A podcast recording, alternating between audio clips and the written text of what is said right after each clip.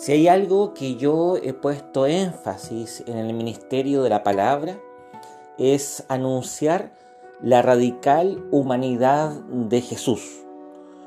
Me parece tremendamente importante enfatizar de que Dios, en la persona de Jesús, se hace plenamente humano, eh, con toda la precariedad propia de todos los seres humanos. Me parece importante porque así entendemos, por un lado, el amor radicalísimo de Dios y por otro lado, reconocemos que en nuestra experiencia ordinaria, la de todos los días, podemos tener puntos de encuentro con la vida de Jesús. De alguna forma sentimos, presentimos la solidaridad de este Dios que se humana para estar más cerca de los suyos y salvarles. Pero también es muy cierto y absolutamente necesario el enfatizar que también Jesús es totalmente Dios. Y es cierto de que cuando leemos los evangelios encontramos como pistas de eso ahí cuando Jesús hace milagros.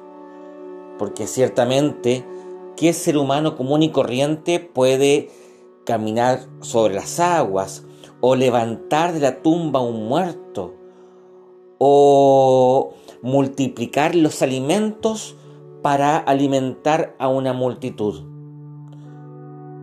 Pero tal vez todas esas cosas todavía podría estar dentro del ámbito de un taumaturgo, una persona que hace prodigios, una suerte de mago.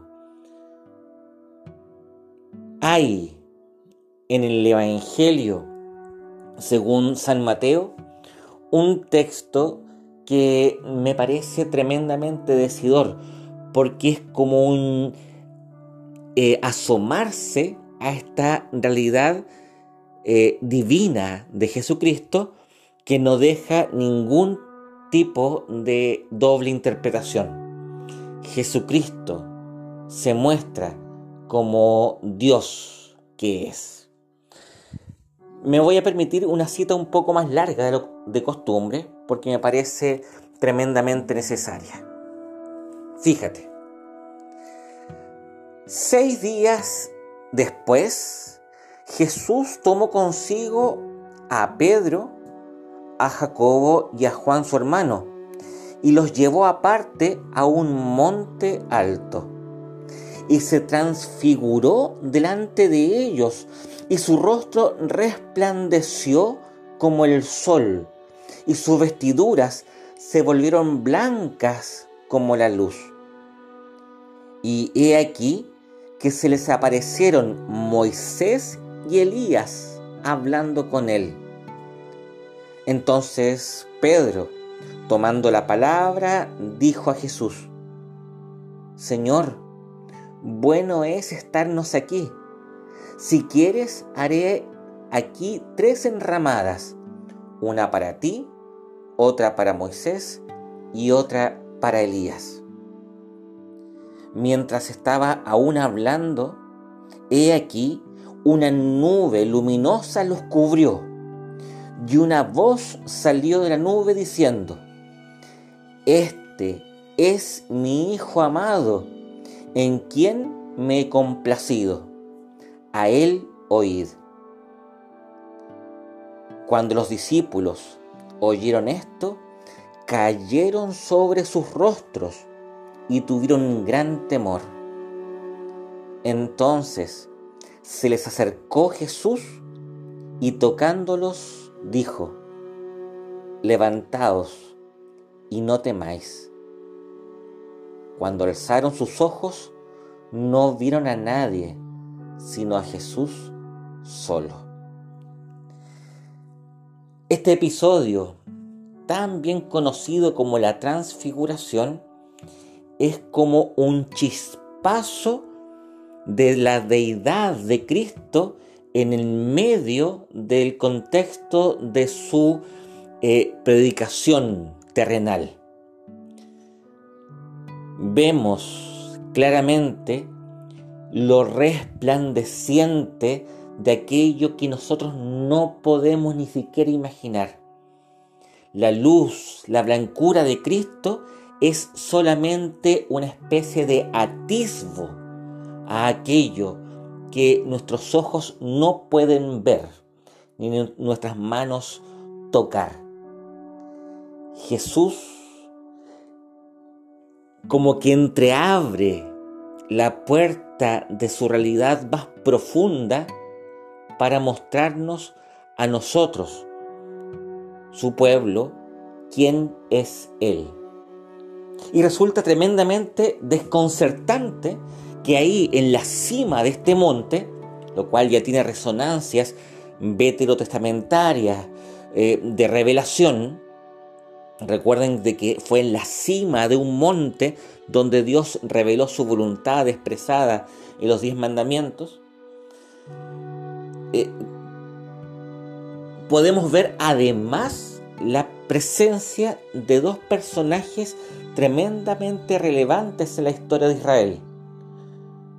Tenemos a Moisés y tenemos a Elías. Moisés de alguna forma representando a la ley y a Elías siendo uno de los profetas. Es decir, Jesús en el centro y, flanqueado por ambos lados por la ley y los profetas. Es decir, por todo aquello que apuntaba a la venida del Mesías victorioso que se sacrificaría por su pueblo. También es tremendamente decidora la voz que viene de la nube luminosa, que en el Antiguo Testamento siempre fue una señal de la presencia de Dios. Y la declaración que dice es absolutamente clara. Jesucristo es el Hijo del Dios viviente y nosotros somos llamados a poner atención a Él. Siempre me ha parecido interesante y hasta tierna la actitud de Pedro. Uno le toma cariño a Pedro. Pedro es un hombre de, muy sencillo en su razonamiento y muy enamorado, apasionado. E, es un hombre que se da todo en cada momento. Y aquí como que no atina a decir otra cosa que, eh, Señor, es, qué genial que estemos aquí, esto es maravilloso, qué bueno que estemos presenciando esto. ¿Por qué no la hacemos tres enramadas? Una para ti, otra para Moisés y otra para Elías. Qué interesante es esta actitud sencilla por un lado, pero al mismo tiempo eh, gozadora de esa experiencia deslumbrante. Em, me parece de que es un llamado que tenemos a eh, ver a Cristo eh, con una mirada un poco más profunda, desde nuestra humanidad, ciertamente.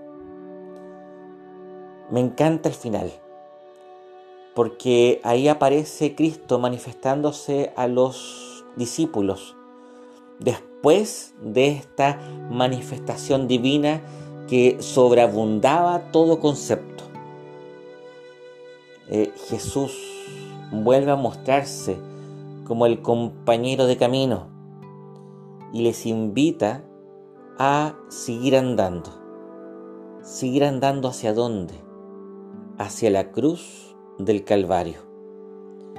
Luego de esto, se desencadenarán los hechos que llevarán al Mesías a morir en la cruz.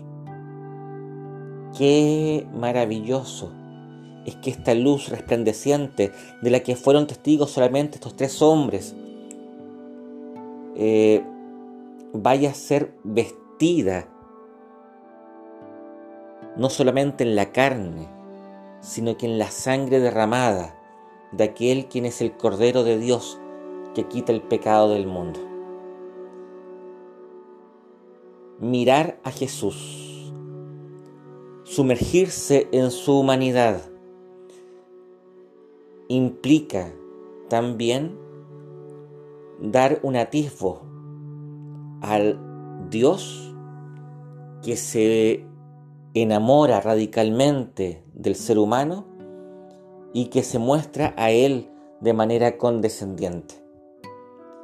Jesucristo, verdadero Dios y verdadero hombre, el Salvador, el Rey, el Señor.